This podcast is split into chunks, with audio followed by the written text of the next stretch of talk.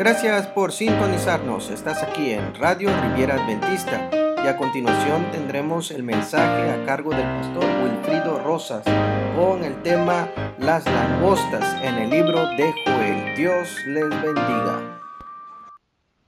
Les habla su amigo el pastor Wilfrido Rosas Arias. Saludos amigos de Radio Riviera Adventista. En esta ocasión les voy a hablar del libro de Joel y la venida de las langostas. Ustedes saben que a mí me ha gustado siempre estudiar mucho el libro de Apocalipsis y por eso este tema me llevó al libro de Joel. Al leer ese libro, uno se pregunta si realmente Joel eh, habla más allá de simples langostas literales. Y para sorpresa del lector, se da cuenta de que habla de un pueblo fuerte, innumerable, que subió a mi tierra, como lo dice Joel 1 del 4 al 6, y dice sus dientes son dientes de león y sus muelas muelas de león.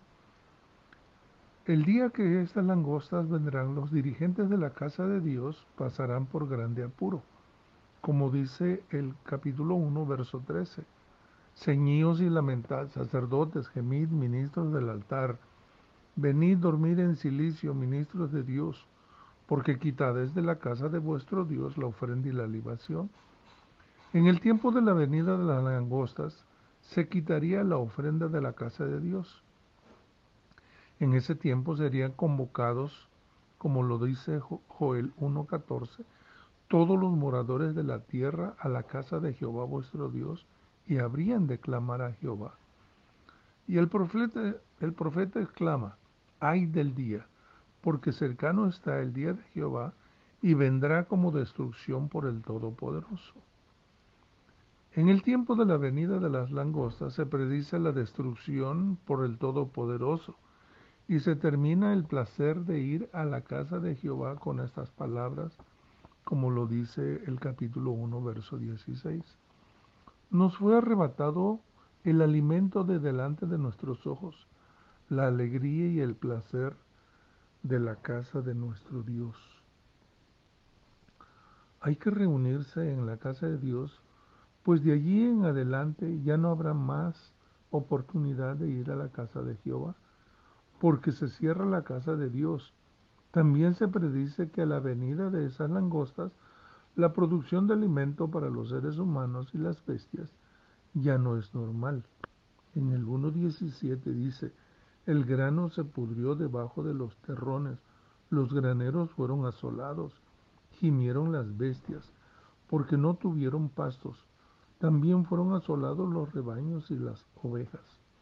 Uno se pregunta, ¿por qué se pudriría el grano debajo de los terrones si fueran langostas literales? Pero todo parece que se refiere a langostas simbólicas. Porque a ese día se le llama, como lo dice Joel 2, 1 al 3, el día de Jehová, el día está cercano, día de tinieblas y de oscuridad, día de nubes y de sombras. Y al parecer habla de ese pueblo que su aspecto es como aspecto de caballos y como gente de caballos correrán, como lo dice el 2.4. Si fueran langostas literales, ¿cómo es que se le compara con aspectos de caballos si caballos en el símbolo en el libro de Apocalipsis y en toda la Biblia es símbolo de guerra? ¿Quiénes son estos guerreros montados en caballos? En la palabra de Dios se ven los ejércitos de Dios montados en caballos. En la historia de Eliseo y los sirios nos damos cuenta que los ejércitos montados en caballos y el sirio pensaba que había espías infiltrados en su ejército porque todo lo que el rey sirio hablaba en secreto, el rey de Israel lo sabía. Pero uno de sus criados le dijo al rey sirio, como lo dice Segunda de Reyes 6:12, no, rey señor mío, sino que el profeta Eliseo está en Israel, el cual declara al rey de Israel las palabras que tú hablas en tu cámara más secreta. Sistema de espionaje. ¿Quién le decía a Eliseo? Dios a través de su profeta. Nosotros tenemos nuestro sistema de espionaje centrado en el espíritu de profecía. Dios nos dice cómo actúa el ejército enemigo. El rey sirio en aquella ocasión dijo que se encuentra esta, esta lectura en Segundo de Reyes 6 del 13 al 17. Mirad e ir a dónde está, para que yo envíe a prenderlo. Y le fue dicho, he aquí que él está en Dotán. Entonces envió el rey allá gente de a caballo, carros y un gran ejército, los cuales vinieron de noche, sitiaron la ciudad, y se levantó de mañana y salió el que servía al varón de Dios. Y aquí el ejército que estaba sitiada la ciudad, con gente de a caballo y carros. Entonces el criado le dijo, Ah, Señor mío, ¿qué haremos? Él le dijo, no tengas miedo, porque más son los que están con nosotros que los que están con ellos. Y oró Eliseo y dijo, te ruego Jehová que abra sus ojos para que veas. Entonces Jehová abrió los ojos del criado y miró, y aquí el monte estaba lleno de gente de caballo y de carros de fuego alrededor de Eliseo. En este caso, este ejército son ángeles de Dios que están montados en caballos. Es un ejército porque el cielo está enfrascado en una lucha entre el bien y el mal. Y los jinetes en este caso son los ángeles de Dios. Los caballos en la profecía apocalíptica son símbolos de guerra. Así lo presenta el libro de Job también. Cuando dice en Job 39 del 19-30, ¿diste tú al caballo la fuerza? Escarba la tierra, se alegra en su fuerza, sale al encuentro con las armas, hace burla del espanto y no teme, ni vuelve su rostro delante de la espada. Contra él suenan la alijaba, el hierro de la lanza y la jabalina, antes como que dice entre los clarines, ¡Ea! y desde lejos huele la batalla, el grito de los capitanes y el vocerío. Y además el sabio Salomón agrega, en Proverbios 21:31, el caballo se alista para el día de la batalla, mas Jehová es el que da la victoria. Y el profeta Habacuc dice en 3:8, ¿te airaste, oh Jehová, contra los ríos? ¿Contra los ríos te airaste? fue tu ira contra el mar cuando montabas en tus caballos y en tus carros de victoria? Se presenta al ejército divino montado en caballos. Son un ejército de ángeles de Dios que ocupa para luchar contra los enemigos. Dios envía a su ejército celestial para que pelee a favor de su pueblo y en contra del ejército enemigo que también se presenta como montados en caballos. Así los caballos son símbolos de guerra y en el caso de Joel, los caballos y los que los montan, las langostas, son un ejército montado en sus caballos que van a la guerra, por lo que cristalinamente podemos ver que el profeta presenta al ejército enemigo de Dios montados en caballos también, y que es el símbolo de la guerra, como ya les he mencionado. En el tiempo, cuando se presentan para hacer la guerra, será el preludio para que Dios actúe derramando su Espíritu Santo sobre su iglesia para terminar la obra de la predicación. Por tanto, estos que describe Joel son los espíritus malos que luchan en contra del pueblo de Dios y que ¿Qué nos dice la inspiración? En el libro Evento de los Últimos Días, página 211, dice, cuando el poder divino se combine con el esfuerzo humano, la obra se propagará como fuego en el rastrojo. Dios empleará instrumentos cuyo origen no podrá discernir el hombre. Ángeles harán una obra que los hombres podrían haber tenido la bendición de realizar si no hubieran sido descuidados en responder a las demandas de Dios. El ángel que une su voz a la proclamación del tercer mensaje alumbrará toda la tierra con su gloria. Así se predice una obra de extensión universal y de poder extraordinario. Y agrega, en el conflicto de los siglos 672, y dice, el mismo poder destructor ejercido por los ángeles cuando Dios se lo ordena, lo ejercerán los ángeles malvados cuando Él se lo permita. Hay fuerzas actualmente listas que no esperan más que el permiso divino para sembrar la desolación por todas partes. Los dos grupos y los dos ejércitos de ángeles están enfrascados en una lucha. El espíritu de profecía en el conflicto de los siglos dice, Mientras Satanás trata de acabar con esta clase de personas, Dios enviará a sus ángeles para consolarlas y protegerlas en el tiempo de peligro. Los juicios de Dios caerán sobre los que traten de oprimir y aniquilar a su pueblo. Su paciencia para con los impíos da a estos alas a sus transgresiones, pero su castigo no será menos seguro ni terrible, por mucho que haya tardado en venir. Él vindicará con terribles manifestaciones la dignidad de su ley pisoteada. Y agrega en la página 690, si los hombres tuviesen la visión del cielo, verían compañías de ángeles poderosos en fuerza, estacionados en torno de los que han guardado la palabra de la paciencia de Cristo. El profeta Joel continúa diciendo el grupo de langostas parecidos a caballos en, en, la guerra, como lo dice el capítulo 2, versos 6 y 7. Delante de él temblarán los pueblos, se pondrán pálidos todos los semblantes valientes. Como hombre de guerra subirán al muro, cada cual marchará por su camino y no torcerán su rumbo. Nadie se escapa de estas langostas, se introducirán hasta las casas más apartadas. Y Joel 2, 9 al 10 dice, irán por la ciudad, correrán por el muro, subirán por las casas, entrarán por las ventanas a manera de ladrones. Delante de él temblará la tierra, se mestrecerán los cielos, el sol, la luna se oscurecerán y las estrellas traerán su resplandor. Estas palabras usadas por el profeta más se parecen a las que Jesús usó cuando habló refiriéndose a su venida y no a una venida de langostas literales.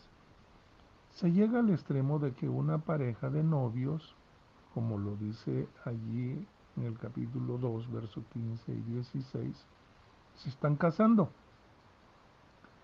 y tienen que dejar la luna de miel para hacer una preparación espiritual porque han venido las langostas. Dice, toca trompetención, proclamada ayuno, convocada asamblea, reunida al pueblo, santificad la reunión, juntad a los ancianos, congregad a los niños, los que maman, salga de su cámara el novio y su tálamo la novia. Por última vez, ningún miembro de la iglesia se deja de congregar. Todos son llamados, todos los miembros de la iglesia deberían ir al templo quizá por última vez. Irán a suplicar a Jehová que los libere de esas langostas. Aún los que se estén casando deben suspender la luna de miel e ir a rogar a Jehová al templo, porque la situación es muy apremiante y peligrosa. Y allí en adelante el enemigo se las ingeniará para que los templos dedicados a la adoración de Jehová se cierren para siempre. Nadie suspendería la luna de miel por la venida de unas langostas literales. Pero si estas langostas se refieren a la venida de otro ejército maligno que aparecerá en la tierra, la situación se vuelve apremiante. Después de la venida de estas langostas se derramará el Espíritu Santo. El profeta dice en el capítulo 2, versos 28, 29, 30 y 31. Después de esto, de la venida de las langostas, derramaré mi espíritu sobre toda carne, el descenso del Espíritu Santo, y profetizarán vuestros hijos y vuestras hijas. Vuestros ancianos soñarán sueños y vuestros jóvenes verán visiones. Y también sobre los siervos y sobre las siervas derramaré mi espíritu en aquellos días. Daré prodigios en el cielo, en la tierra, sangre y fuego, columna de humo. El sol se convertirá en tinieblas y la luna en sangre, antes de que venga el día grande y espantoso de Jehová. Se recalca que después de la venida de las langostas viene el derramamiento del Espíritu Santo, llamado la lluvia tardía. Por tanto, estas langostas no son sino los ángeles llamados demonios que vienen a preparar la guerra del Armagedón. La inspiración dice en el libro Evento de los Últimos Días, página 164, Satanás usará toda oportunidad para disuadir a los hombres de su lealtad a Dios. Él y sus ángeles que cayeron con él aparecerán en la tierra como hombres para engañar a los habitantes del mundo. Los ángeles de Dios también aparecerán como hombres y usarán todos los medios a su alcance para derrotar los propósitos del enemigo. Con este cuadro se presenta la venida de los ángeles caídos o langostas, los demonios, venidos del abismo, para preparar el mundo para enfrentar la batalla colosal que es la guerra del Armagedón. La inspiración dice en ese momento de la historia, vi a la gente que gemían y lloraban con gran aflicción de espíritu. Esto se encuentra en testimonio para la Iglesia, tomo 1, páginas 168 y 169, y continúa. Lo rodeaba, rodeaba perdón, doble número de ángeles custodios y una armadura los cubría de pies a cabeza. Oí que los revestidos de la armadura clamaban la verdad con gran poder y ella producía su efecto. Tan solo la verdad les parecía sublime y la valoraban más que la misma vida habían tenido hambre y sed de verdad.